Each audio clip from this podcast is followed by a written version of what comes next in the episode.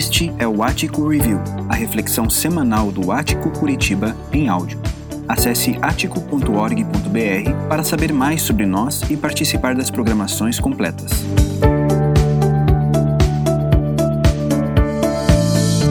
Quando um peixe salta de um aquário procurando liberdade, não é liberdade que ele encontra, é morte. Quando um peixe salta de um aquário, porque ele está enjoado daquele aquário, porque ele não aguenta mais ver a mesma paisagem e ele quer viver algo diferente, quando ele salta do aquário, não é a liberdade que ele encontra, é a morte. Eu e você fomos criados para a liberdade.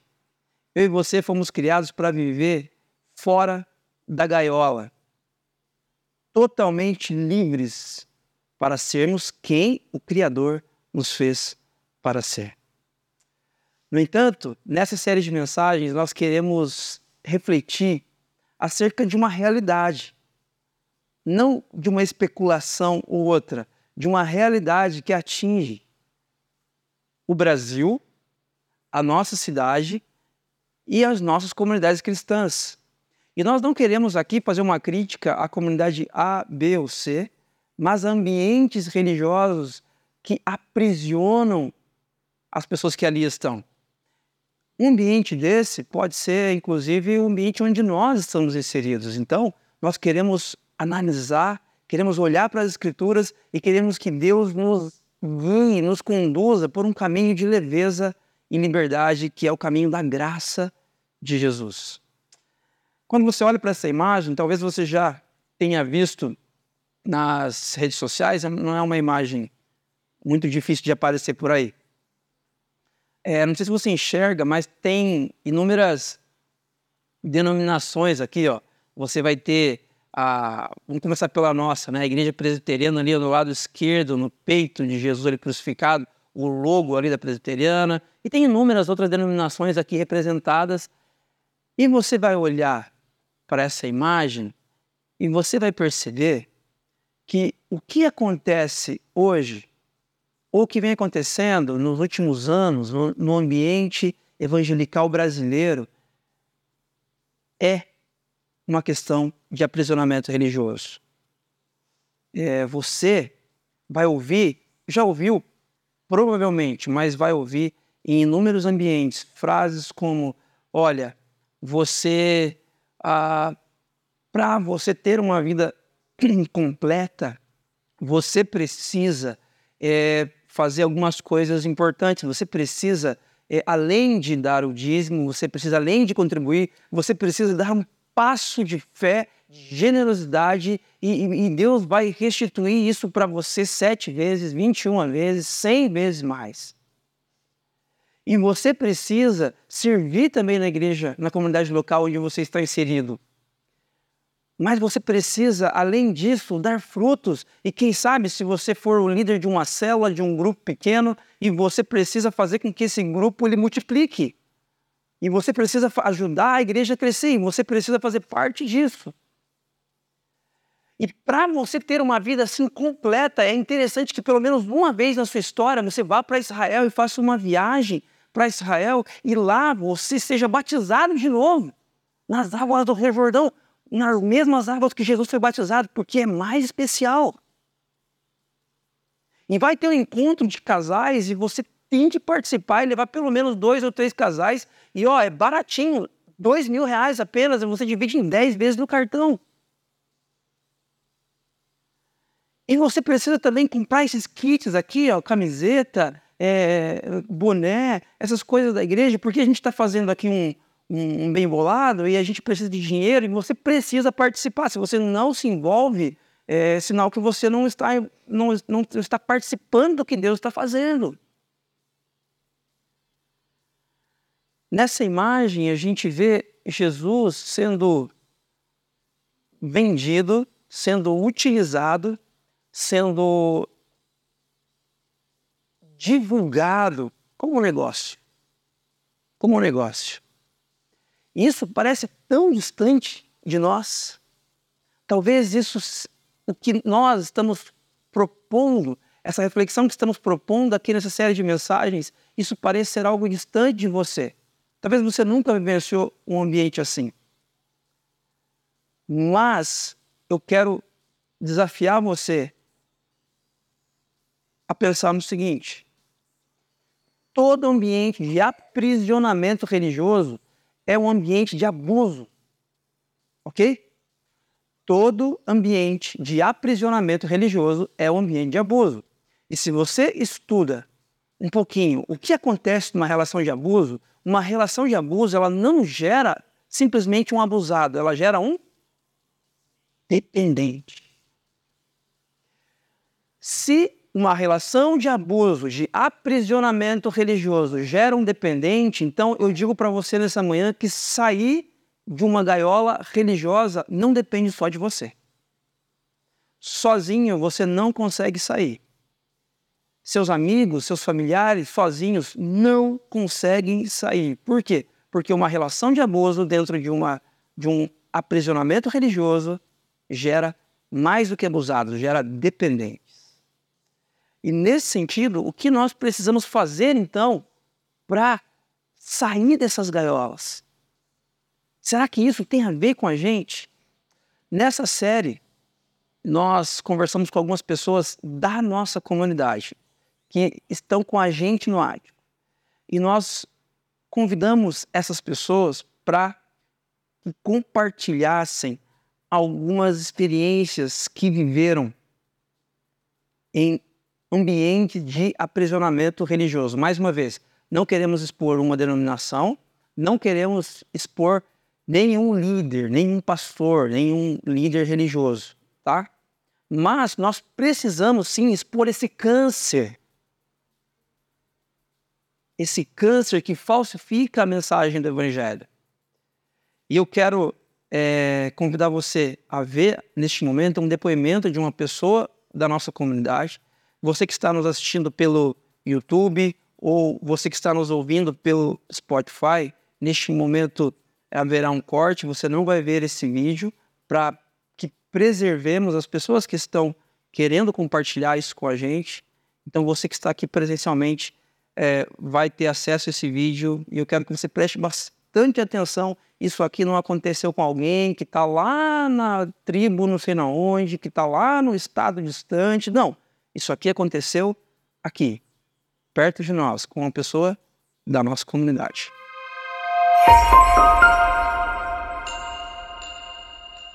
Quando nós olhamos para lugares de ambientes de aprisionamento, o que nós enxergamos são feridas, são machucados, são profundas frustrações que aprisionam a vida de alguém. E a gente vai achando normal, a gente vai achando, não, faz parte. É que aquela pessoa é uma pessoa de Deus, é um homem de Deus, o pastor, o padre, o bispo, ou sei lá quem, qual seja a, o título que essa pessoa tenha. A, é, ela, ela recebeu algo de Deus e nós temos que segui-la. E diante desse contexto de manipulação, nós ficamos aprisionados. Nós ficamos aprisionados. E será que isso é tão sério assim? Qual o problema de inserirmos uma mensagem a mais na mensagem do Evangelho? para que a gente continue conversando, talvez você pergunte, tá, ok, mas qual é a mensagem do Evangelho mesmo? O que o Evangelho tem que nós não podemos colocar nada nele? Essa é uma boa pergunta. Eu quero mostrar para vocês aqui rapidamente, você que já frequenta o Ático há algum tempo, está familiarizado com esse diagrama. Esse diagrama contém símbolos que expressam a grande história, a grande história revelada nas Sagradas Escrituras. Esse primeiro símbolo é uma seta virada para baixo. Nessa seta, nós estamos falando da criação. Gênesis 1 e 2 contam para gente que Deus nos criou para termos um relacionamento perfeito com Ele, com Deus, uns com os outros e com toda a criação. Que Deus nos criou e depois que Ele terminou, Ele olhou para tudo, para a grande sinfonia em conjunto e Ele disse que tudo era muito bom. Deus olha para tudo que ele fez e não há caos, não há desordem, não há morte, não há ruptura, não há nenhum desacerto naquilo que Deus fez e projetou para a humanidade, para toda a criação. O que Deus fez é bom. Mas o segundo símbolo desse diagrama, esse X, fala para a gente que algo deu errado. Algo deu errado. E em Gênesis 3, nós ficamos sabendo que o ser humano optou por ser independente de Deus, e a sabedoria bíblica chama isso de pecado. Paulo vai dizer que o salário do pecado é a morte. Então, o que a sabedoria bíblica está contando para a gente, especialmente Gênesis 3 a 11, é uma história caótica. Uma história caótica de que o ser humano não consegue, de que o ser humano tenta acertar o seu casamento, mas ele não consegue, de que o ser humano opta por ser uma pessoa melhor, então faz um curso, lê alguns livros nesse sentido, mas ele não tem êxito ali no final, ele não consegue ser uma pessoa melhor, não consegue ser um marido, uma esposa melhor, um profissional mais íntegro, um pai mais presente, nós não conseguimos. É disso que o pecado fala. O pecado nos corrompeu em todas as áreas da nossa vida. O pecado é uma catástrofe que entrou na boa criação de Deus.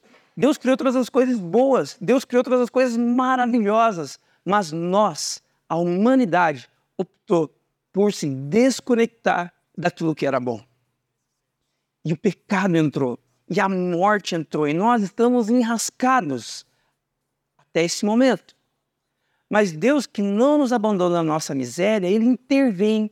Ele intervém e esse é o terceiro símbolo ali, é uma seta virada para frente. É a missão do povo de Deus, começando em Gênesis 12, quando Deus escolhe um homem chamado Abraão, para que dele surgisse uma nação que fosse luz para as outras nações. Começa a surgir uma esperança. Não depende mais de nós. Agora, Deus vai fazer algo em nós, a partir de nós.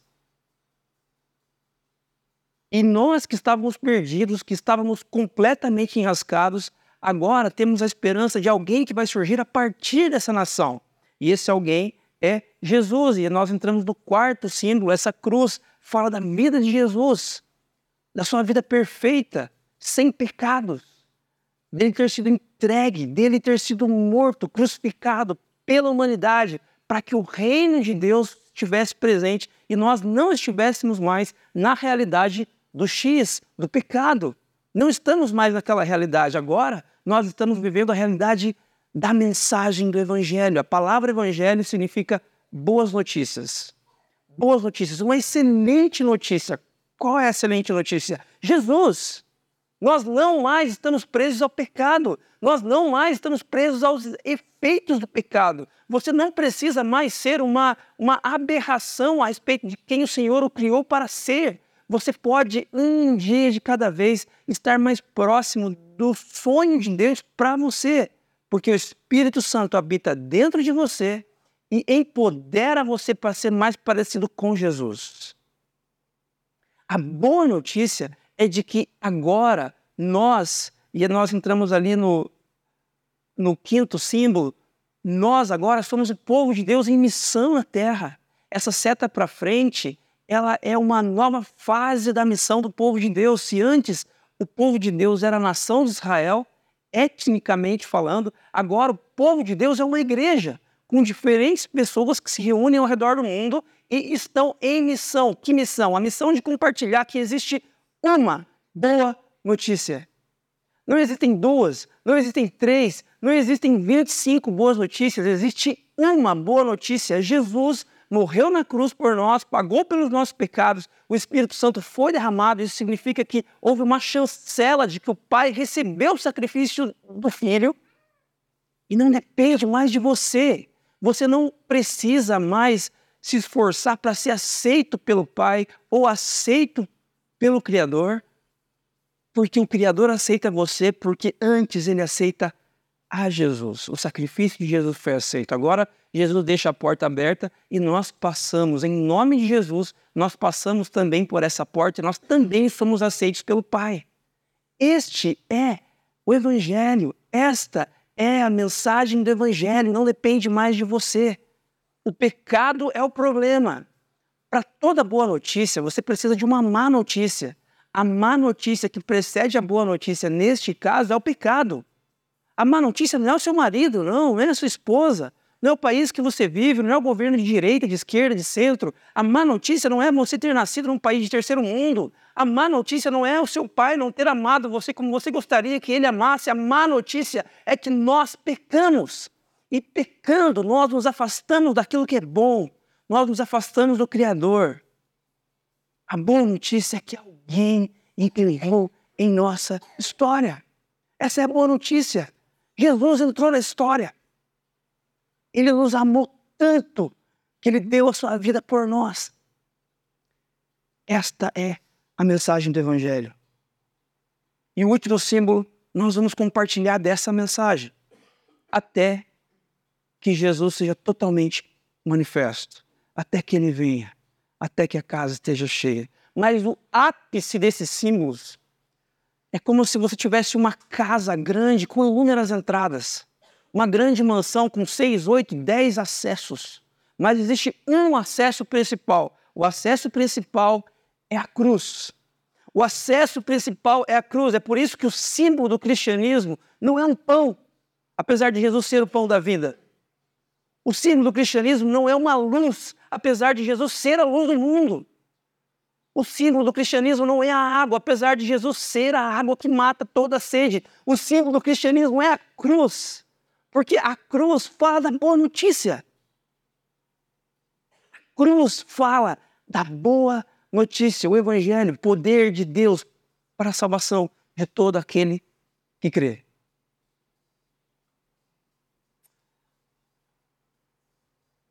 Essa é a mensagem do Evangelho.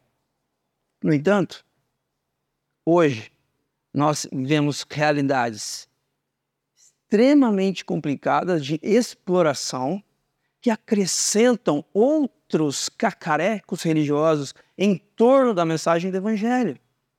Ok, Jesus fez a parte dele, Jesus morreu na cruz por você, mas você precisa fazer isso, isso e isso.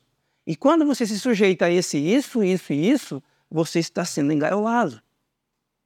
Ok, Jesus morreu na cruz por você, mas você não pode viver dessa forma. Você tem que ser assim, assim, assado. Todas essas regras de comportamento, elas são exatamente o que a religião fez ao longo de toda a história.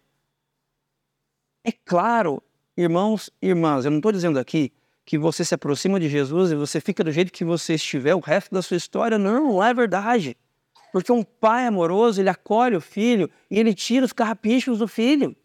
E ele, e ele troca a roupa do filho que está suja. E ele muda, e ele, ele, ele transforma o filho, ele, ele ensina o filho novos hábitos. Haverá uma transformação, mas essa transformação não precede o abraço do seu pai. O nosso Pai nos abraça, nos aceita e nos ama. Ainda cheios de carrapichos, ainda com a roupa cheia de barro, ainda fedendo, o Pai nos aceita. O Evangelho é esse aceite, esse abraço do Pai na direção de pessoas que não merecem, na, na minha direção e na sua direção. Agora, isso não é novidade. Quando a gente olha para a sabedoria bíblica, a gente percebe que a Bíblia ela nos mostra que o povo de Deus está constantemente se sujeitando à religiosidade, a artifícios, a questões que, que vão sendo somadas à mensagem do Evangelho. E este é o contexto da carta de Paulo aos Gálatas. Esse é o contexto da carta de Paulo aos Gálatas.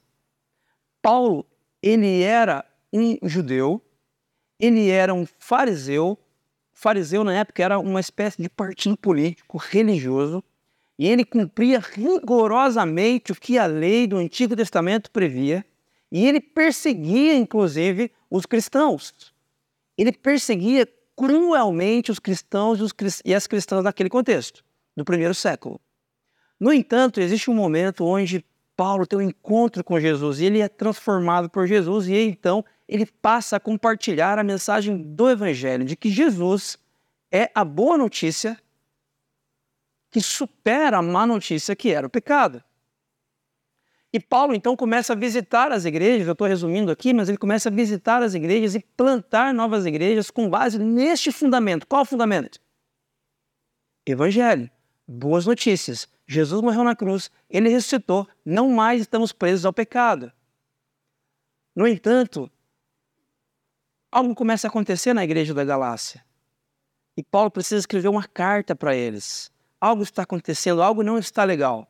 O que Paulo tinha iniciado, o que Paulo tinha começado, quando ele, as informações chegam para ele de que algo está acontecendo lá, que é incoerente com o que Deus quer para aquelas pessoas.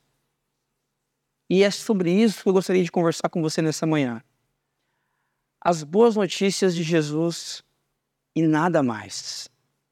É disso que a igreja da Galácia precisava, é disso que eu e você precisamos, de um ritmo leve que só a graça de Jesus pode proporcionar. Eu quero convidar você a olhar comigo para a carta de Paulo aos Gálatas. Nós conversaremos nessa série de mensagens ah, durante seis encontros. Cada encontro nós falaremos de um capítulo. A carta de Paulo aos Gálatas tem seis capítulos. Hoje nós falaremos brevemente sobre o primeiro capítulo dessa carta. Eu quero destacar duas coisas com vocês. Eu quero que vocês prestem bastante atenção. Duas coisas. A primeira delas é: não tolere qualquer adulteração na mensagem do Evangelho. A primeira carta de Paulo aos Gálatas, capítulo 1, nos ensina algumas coisas. A primeira delas que eu gostaria de destacar com vocês. Paulo diz aos Gálatas, e o Espírito Santo de Deus nesta manhã diz a mim e a você: não tolere qualquer adulteração na mensagem do Evangelho. Olha o que, que o texto diz para a gente. Gálatas 1, verso 1 em diante. Paulo, apóstolo enviado, não da parte de homens, nem por meio de pessoa alguma, mas por Jesus Cristo e por Deus Pai, que o ressuscitou dos mortos, e todos os irmãos que estão comigo às igrejas da Galácia. A vocês, graça e paz da parte de Deus, nosso Pai, e do Senhor Jesus Cristo, que se entregou a si mesmo por nossos pecados, a fim de nos resgatar desta presente era perversa, segundo a vontade de nosso Deus e Pai, a quem seja a glória para todo sempre. Amém. Versículo 6. Admiro-me de que vocês estejam abandonando tão rapidamente aquele que os chamou pela graça de Cristo para seguirem outro evangelho que na realidade não é o evangelho. O que ocorre é que algumas pessoas hoje estão perturbando, querendo perverter o evangelho de Cristo. Mas ainda que nós ou um anjo do céu pregue um evangelho diferente daquele que eles pregamos, que seja amaldiçoado. Gente, uma pausa aqui. Olha o que acontece aqui nesse versículo, voltando aqui, ó. Paulo apóstolo não da parte de homens. O que Paulo está fazendo? Ele está apresentando as suas credenciais, ok? Ele não é qualquer um que está falando, ele é um apóstolo, não da parte de homens, nem por meio de pessoa alguma, mas por Jesus Cristo. Credenciais. Paulo faz isso em todas as cartas. Quando você chegar na sua casa, dá uma olhadinha. Romanos, primeira carta de Paulo aos Coríntios, segunda carta de Paulo aos Coríntios, Filipenses. Vai, vai olhando. Vai, você vai perceber que toda carta, como qualquer carta, se você escrever para alguém, exi existe a ideia de uma apresentação, são as credenciais. Então, Paulo apresenta aqui as suas credenciais. Aqui embaixo, quando ele diz, a ah, vocês, graça e paz da parte de Deus, essa é uma saudação. Paulo está saudando as pessoas. Em todas as cartas que Paulo escreve, existe uma tríade introdutória. Paulo faz, apresenta suas credenciais, em primeiro lugar. Em segundo lugar, Paulo apresenta uma saudação. E em terceiro lugar, Paulo apresenta uma declaração de ação de graças. Louvo a Deus pela vida de vocês. Sou grato a Deus porque vocês têm caminhado assim, assim, assado. Eu constantemente agradeço a Deus pela vida de vocês. A carta de Paulo aos Gálatas é a única que não tem ação de graças. É a única carta de Paulo que não contém ação de graças. Agora vamos pensar um pouquinho. Se você olhar na sabedoria bíblica, você vai encontrar a, carta de, a primeira carta de Paulo aos Coríntios. A igreja de Corinto era uma bagunça. Divisões, imoralidade, um monte de BOs. Mas na carta de Paulo aos Coríntios existe credenciais, saudação e ação de graças. Parece que para Paulo a religiosidade é, mais, é um pecado mais severo, deve ser menos tolerado ainda que a própria imoralidade. Não que Paulo esteja incentivando a imoralidade, mas perceba, nesta carta, somente nesta carta, não há ação de graças, não há o que agradecer. Não há o que agradecer. Paulo parece que ele está com pressa. A impressão que eu tenho lendo essa carta, eu convido você a ler essa carta para que no próximo encontro você você vá entendendo que Paulo está falando aos Gálatas. Leia essa carta durante as próximas seis semanas. E você vai perceber que Paulo está com pressa. Com muita pressa, ele apresenta seus credenciais, com muita pressa, ele fala a respeito da saudação e ele já entra com o pé no peito daqueles discípulos, discípulos de Jesus, daquele contexto. Admiro-me de que vocês estejam abandonando. Eu estou de cara com vocês. Eu não tenho palavras para dizer o quanto eu estou com o estômago embrulhado quando eu penso em vocês. Parece que Paulo está enfurecido com aqueles cristãos. Por que, que ele está enfurecido? Porque vocês abandonaram tão rapidamente aquele que os chamou pela graça de Cristo para seguirem um outro evangelho. Aí você vai falar assim: nossa, talvez era um bruxo né, que apareceu lá, era um maluco que estava falando coisas assim muito diferentes do cristianismo. Gente, não. Sabe quais eram essas coisas? O que está acontecendo? Paulo, ele está compartilhando a mensagem do evangelho para os gentios. Para os gentios. E quando isso acontece, Paulo começa a compartilhar com eles a única coisa que importa: a mensagem do Evangelho. No entanto, quando Paulo se distancia, alguns cristãos judaizantes se aproximam da Galácia. E eles dizem o seguinte: olha, verdade, Jesus, ok, Evangelho, está tudo certo. No entanto, vocês precisam também obedecer à circuncisão vocês precisam também guardar o sábado e vocês também precisam tomar cuidado com relação aos alimentos que vocês consomem e com os rituais de purificação desses alimentos. Três coisas muito caras para os judeus. No entanto, quando Jesus ele entra na história, voltando para aquele diagrama, quando aquela cruz entra em cena, Jesus ele não revoga o Antigo Testamento, mas ele cumpre o Antigo Testamento. Jesus cumpre a lei. Não há mais necessidade de circuncisão. Não há mais necessidade de você guardar esta ou aquela lei para que seja aceito. Você já foi aceito pelo sacrifício, mediante o sacrifício de Cristo. O que Paulo está dizendo aqui é que a respeito de outro evangelho é um evangelho acrescido de coisas que talvez façam sentido para você que talvez faça sentido para você. Talvez para você ser discípulo de Jesus tenha a ver com o que Jesus fez, com algumas coisinhas que você precisa fazer. Qualquer coisinha, por mais sentido que pareça fazer, inserida na mensagem do Evangelho, é aprisionamento religioso. E segundo Paulo, é outro Evangelho. Olha isso, essa palavra outro ela é muito interessante. Tem um detalhe muito interessante aqui quando a gente vai olhar no grego, a língua original em que o Novo Testamento foi escrito. Para nós, quando a gente vai falar outro, essa palavrinha basta e nós entendemos muito bem o que ela significa. No grego existem duas palavras para outro. Tem a primeira palavra héteros, que é a palavra que a gente conhece muito, a gente usa no, no português, ela, a gente transliterou essa palavra para usarmos e uma outra palavra que é alos. As duas significam outro, só que com um sentido extremamente diferente. A palavra alos, ela diz respeito a um outro da mesma natureza. Outro da mesma natureza. E Paulo aqui, ele toma cuidado, ele não usa a palavra alos. Ele diz aqui que o outro evangelho é um, um evangelho heteros, um outro, de outra natureza, não tem nada a ver com a mensagem do Evangelho. Paulo está deixando claro aqui que qualquer inserção, qualquer acréscimo ou decréscimo na mensagem do Evangelho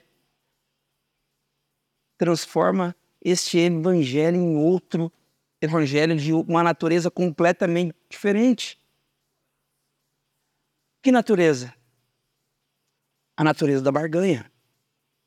A palavra aqui perverter, o que ocorre é que algumas pessoas os estão perturbando. Alguns líderes aí estão perturbando vocês, querendo perverter. Essa palavra poderia ser traduzida como reverter. Querendo trazer de volta o contexto antigo de barganha, de troca. Meus irmãos, minhas irmãs, não caiam nessa. Não caiam nessa. Eu quero desafiar vocês, assim como Paulo, não ter paciência, não tenham paciência com a adulteração do evangelho. E mais, não tenham paciência com adulteradores do evangelho. Nós fazemos parte de uma geração que segue inúmeros pastores e líderes religiosos por aí. Ah, mas ele não fala tanta abobrinha, Carlos. Eu gosto de ouvir ele falar. Pelo amor de Deus, rompa. Rompa, porque qualquer acréscimo que essa pessoa insira na mensagem do Evangelho apresenta para você um outro Evangelho e te conduz a um caminho que Paulo aqui está alertando para que não sigamos. Para você ser abençoado, participe aqui ó, de uma campanha. Serão sete semanas. E quando você terminar essa campanha, Deus vai fazer algo fantástico na sua vida. 21 semanas. E você vai ofertar em todas as semanas uma oferta especial e generosa. E no final dessa campanha, Deus vai fazer algo grandioso na sua família.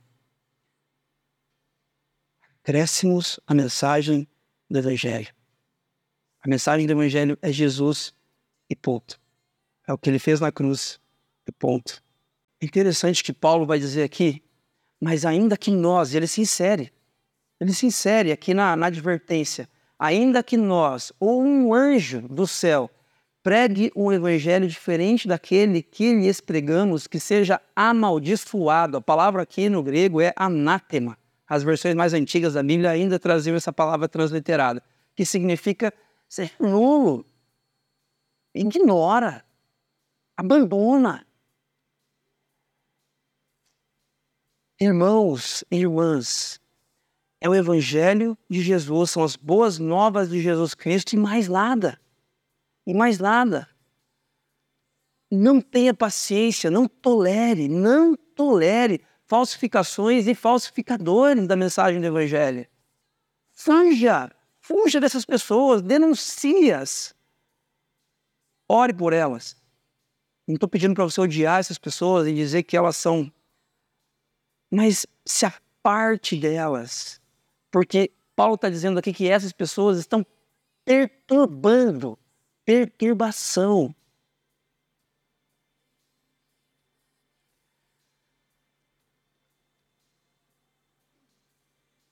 Jesus nos chama para uma vida simples. Jesus chama você para uma vida simples e essa religiosidade que existe muitas vezes em inúmeras comunidades cristãs diz para você, sabe, sabe o quê? Que o simples simples demais. É simples demais. Eu não quero só isso. Eu quero experiências com Deus e eu quero levitar, eu quero ter um, uma experiência assim sobrenatural. E aí, quando você caminha na simplicidade do Evangelho, parece que aquilo é pouco. Mas deixa eu contar uma coisa para você: o Evangelho é isso. O Evangelho é a simplicidade. O Evangelho é você não mais ser escravo do pecado e agora você pode ter uma vida livre. Você pode ser um marido, uma mulher mais parecido com Jesus. Você pode ser um filho mais obediente aos pais, você pode ser um filho mais amoroso. Por quê? Porque o pecado não é mais o seu dono, não é mais o seu proprietário. Agora, você é, liberado, vive sob, debaixo do senhorio de outro Senhor. Jesus. Vocês lembram quando Jesus ele foi na véspera de ser traído no Getsemane? Jesus está ali orando e aí Judas que entrega Jesus para os soldados em troca de 30 moedas de prata. Judas vem com os soldados romanos e, e Jesus está ali com outros discípulos. Lembram-se disso? Os soldados, eles precisam saber quem é Jesus para prender Jesus. Como que Judas identifica Jesus para os soldados? Vocês lembram? Com dele. Por que, que Judas precisa identificar? Se Jesus fosse um pastor de hoje, um pastor dos nossos dias, seria fácil de identificar. Os soldados nem precisar. Judas nem precisa beijar. O pastor é aquele ali. Ó. Olha o tipão de pastor. Ele tem jeito de, de ungido, ungidão. Ele tem jeito. Ele tem um jeito de falar. Ele parece pastor. Ele, ele se veste como pastor. Ele, ele, é ungido mesmo. Então, não precisa beijar Jesus, Judas. Por que, que Judas precisou beijar Jesus? Porque Jesus era uma pessoa normal. Simples. Se vestia como eu e como você. Simples. A diferença é que Jesus veio instituir o reino de Deus, a vontade de Deus possível agora para mim e para você. De uma maneira simples. O evangelho é simples. Voltando ao texto, no versículo 9, como já dissemos, agora repito: se alguém lhes anuncia um evangelho diferente daquele que já receberam, que seja amaldiçoado. Acaso busco eu agora a aprovação dos homens ou a de Deus? Ou estou tentando agradar os homens? Se eu ainda estivesse procurando agradar a homens, não seria servo de Cristo. Irmãos, irmãs, não procurem agradar a homens. Fulano, vamos comigo fazer uma viagem? Vamos fazer uma viagem? Ah, eu tenho que perguntar para meu pastor se eu posso. É, ó, tem um negócio para você, um, uma casa está naquele valor que você estava procurando e eu acho que vai encaixar para você essa casa. Hum, tem que perguntar para o meu líder de célula. Será que ele me abençoa? Ele é minha liderança espiritual. Se eu ainda estivesse procurando agradar a homens, não seria servo de Cristo. Não tolere, tolerância zero com adulteração ou adulteradores da mensagem do Evangelho. Uma segunda coisa que Bom, antes disso, antes da segunda coisa, à luz disso que a gente vem conversando, quando se fala em evangelho, essa é a frase que o Rubem comentou ali enquanto ele falava, e eu me apropriei dela. Quando se fala em evangelho, todo e, todo e é uma barra da grade da prisão da religiosidade.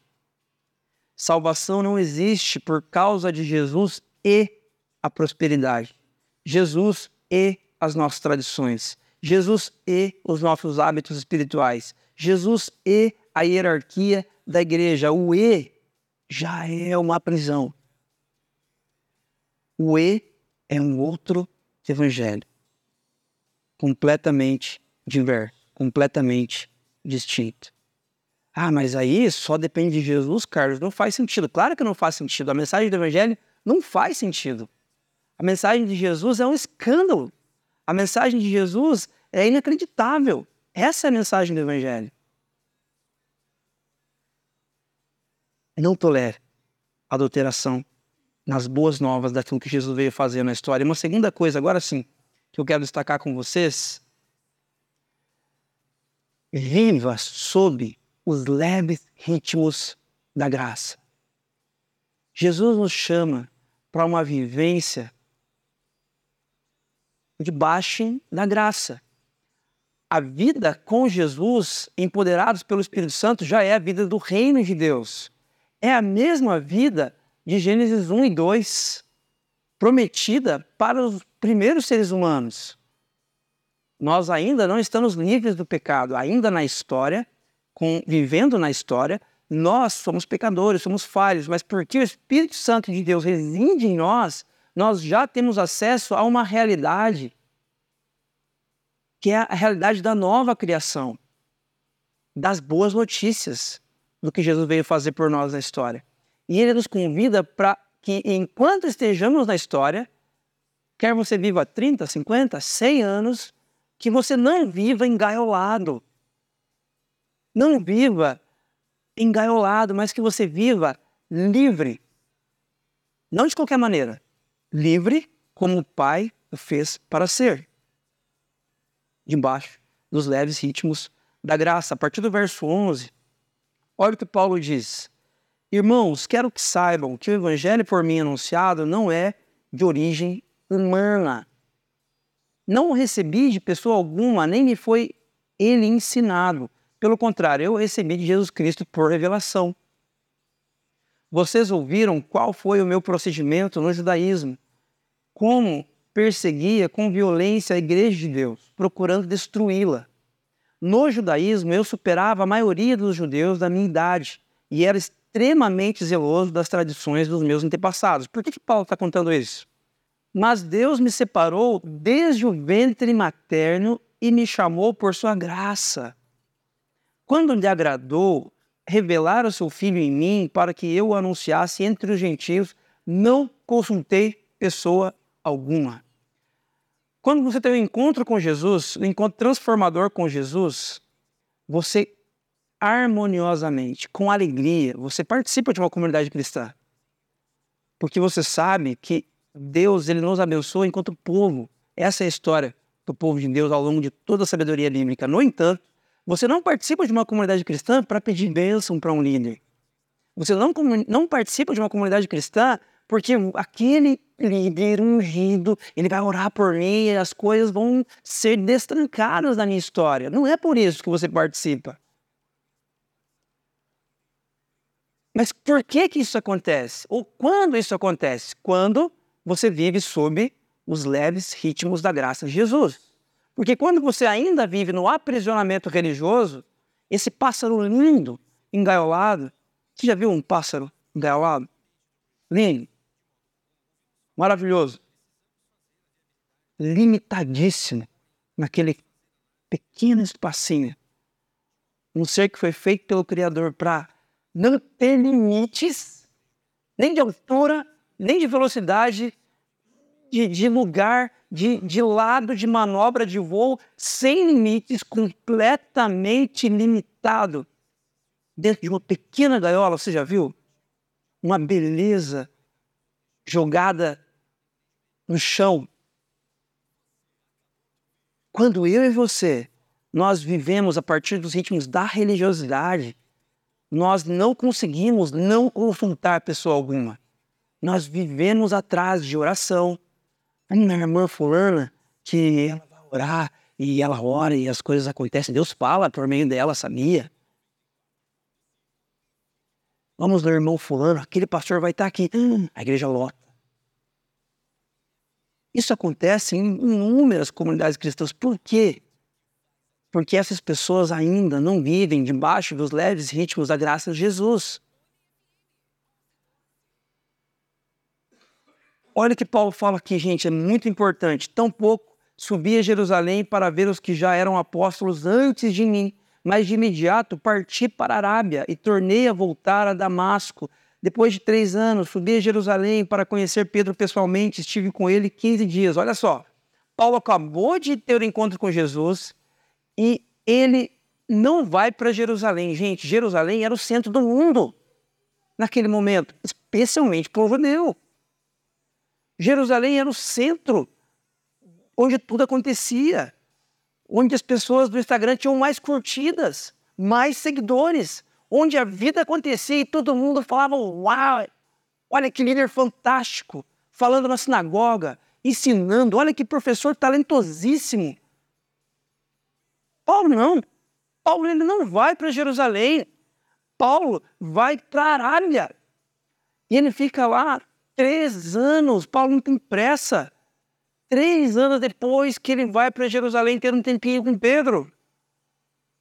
Por quê? Porque ele não precisa de aprovação de um pastor, de um líder, de um cara que tem uma unção diferente, como se isso fosse possível. Não. O que, que Paulo faz? Paulo vai fazer o que o Pai mandou fazer.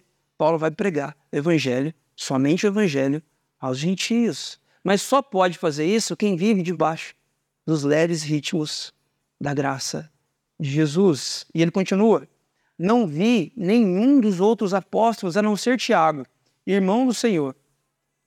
Quanto ao que lhes escrevo, afirmo diante de Deus que não minto. A seguir, fui para as regiões da Síria e da Cilícia. Agora, gente, preste atenção nisso. Essa é a parte que mais me toca nesse texto. Mais me toca nesse texto, porque mostra o coração de Paulo e nos mostra um caminho a ser percorrido para que tenhamos um coração, uma vida submissa aos leves ritmos da graça e não engaiolados pela lei, por pastores, por líderes, quaisquer que sejam. Eu não era pessoalmente conhecido pelas igrejas da Judéia que estão em Cristo. Judéia é a região onde está Jerusalém. Jerusalém, capital de Israel, a cidade mais importante para os judeus naquele contexto. Judéia é a região onde Jerusalém está inserida. Olha o que Paulo está dizendo. Eu não era conhecido eu não era conhecido das pessoas das igrejas da Judéia que estão em Cristo. Por que, que ele não era conhecido, gente?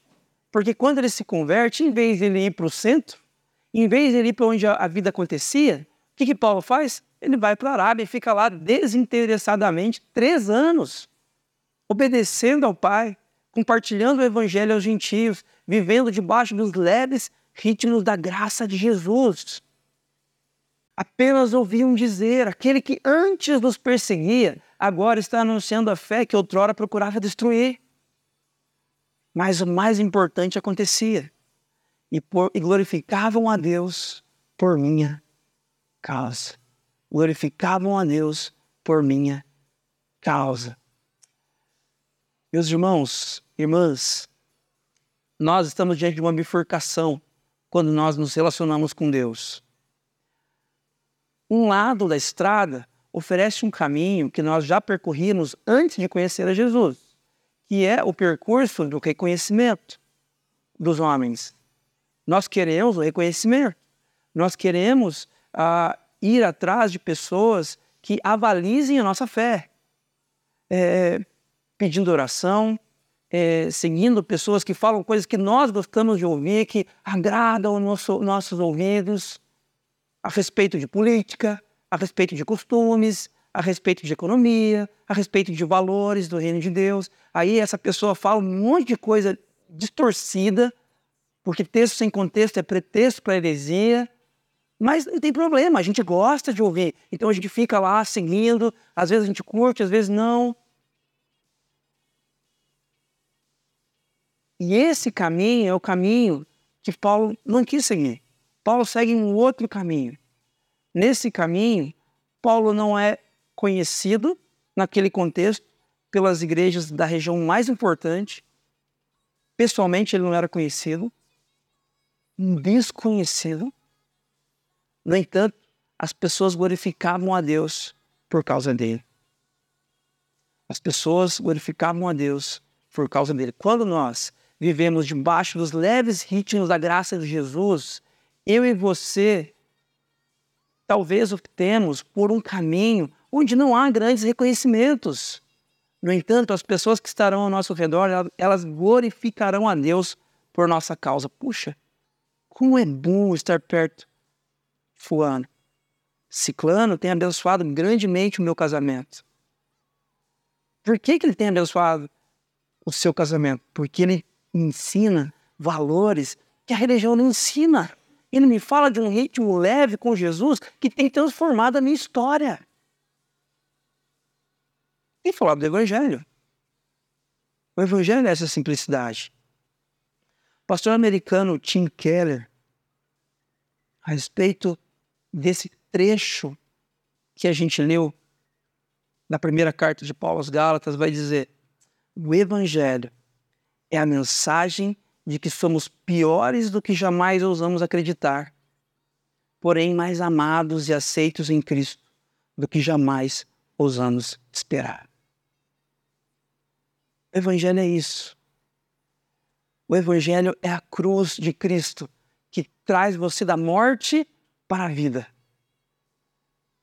Mas para que você viva, Paulo vai dizer isso aos Coríntios, não apenas, não mais para você mesmo, mas sim para aquele que morreu e ressuscitou. Como que você vive para Jesus? Ah, muito difícil, Carlos.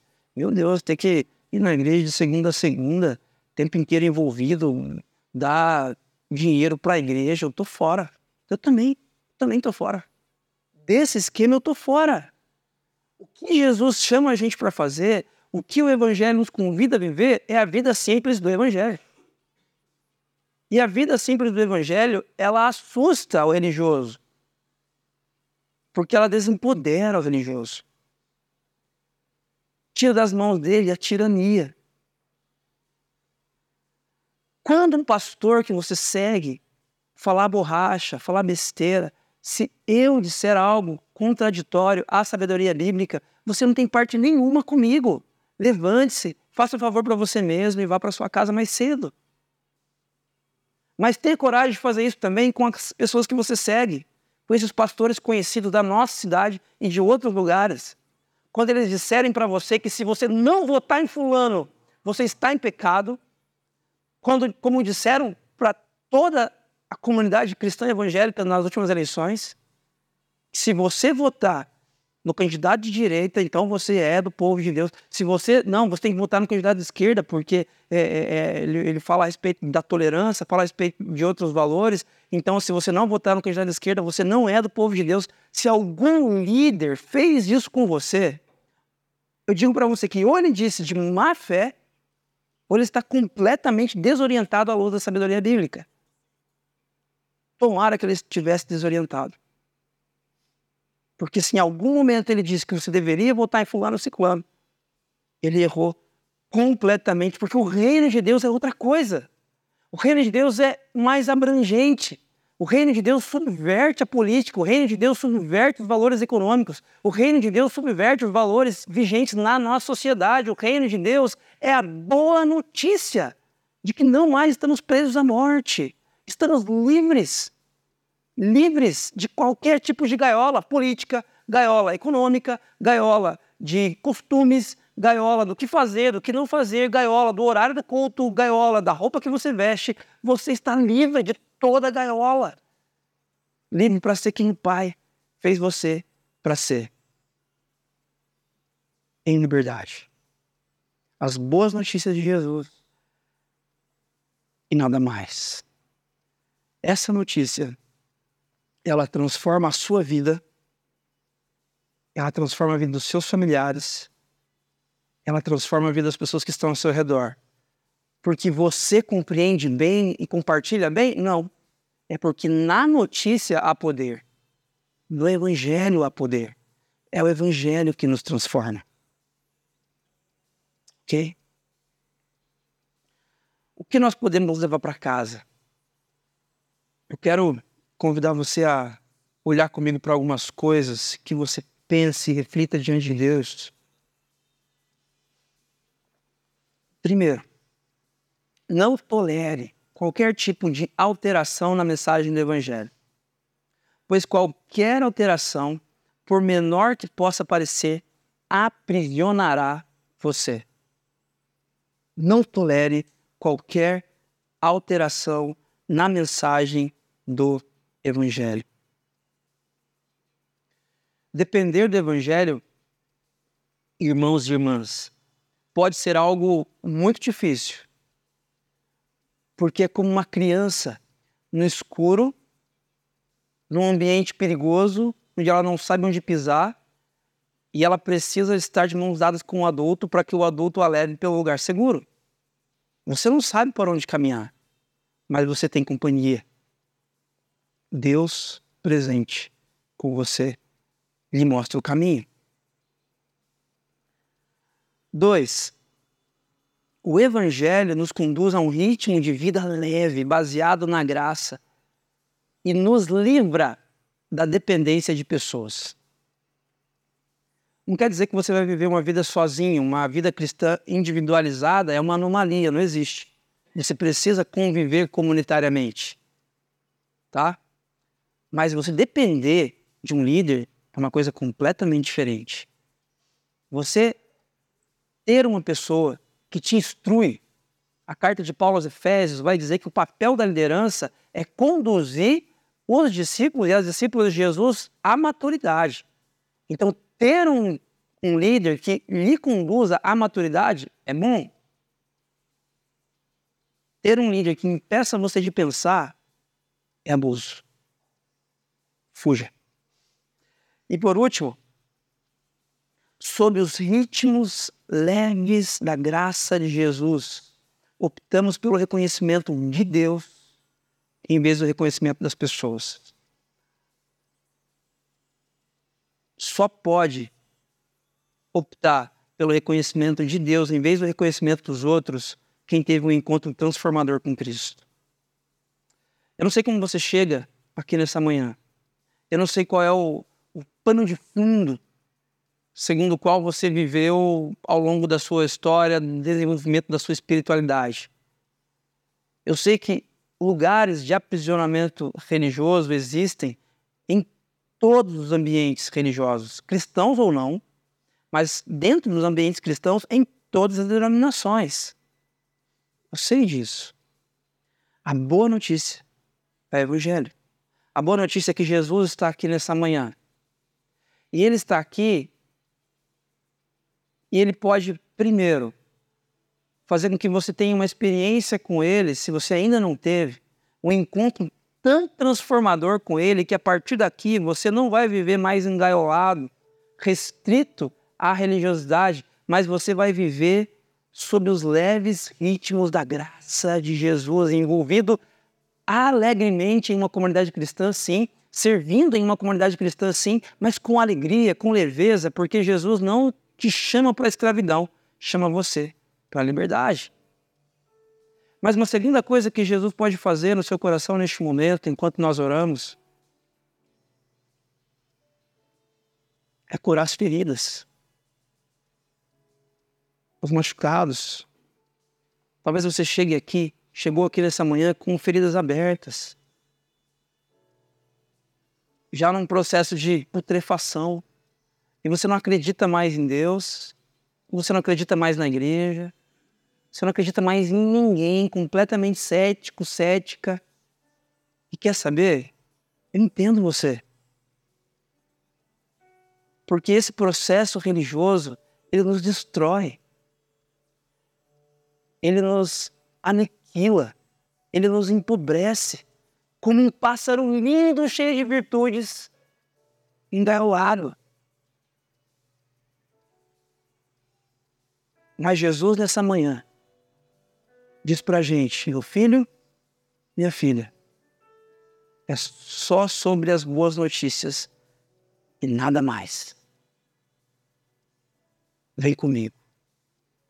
É só sobre o que eu fiz por você, por amor e nada mais. Uma liberdade sem precedentes. Vamos orar? Deus de graça, nós reconhecemos nesta manhã que, assim como os seus discípulos na Galácia, advertidos por Paulo, nós também, inúmeras vezes, abandonamos a essência do Evangelho. Quando nós acrescentamos, quando nós diluímos, quando nós inserimos questões, coisas, hábitos, atitudes à mensagem do Evangelho. Perdoa-nos, Deus, nesta manhã. E nos ensina, Pai, a viver sob os leves ritmos da Sua graça. Para que sejamos, sim, instruídos por líderes, mas que não estejamos em uma relação de dependência para com eles. Liberta-nos, Deus, de toda relação de abuso espiritual. Liberta-nos, Jesus, de toda relação de abuso eclesiástico.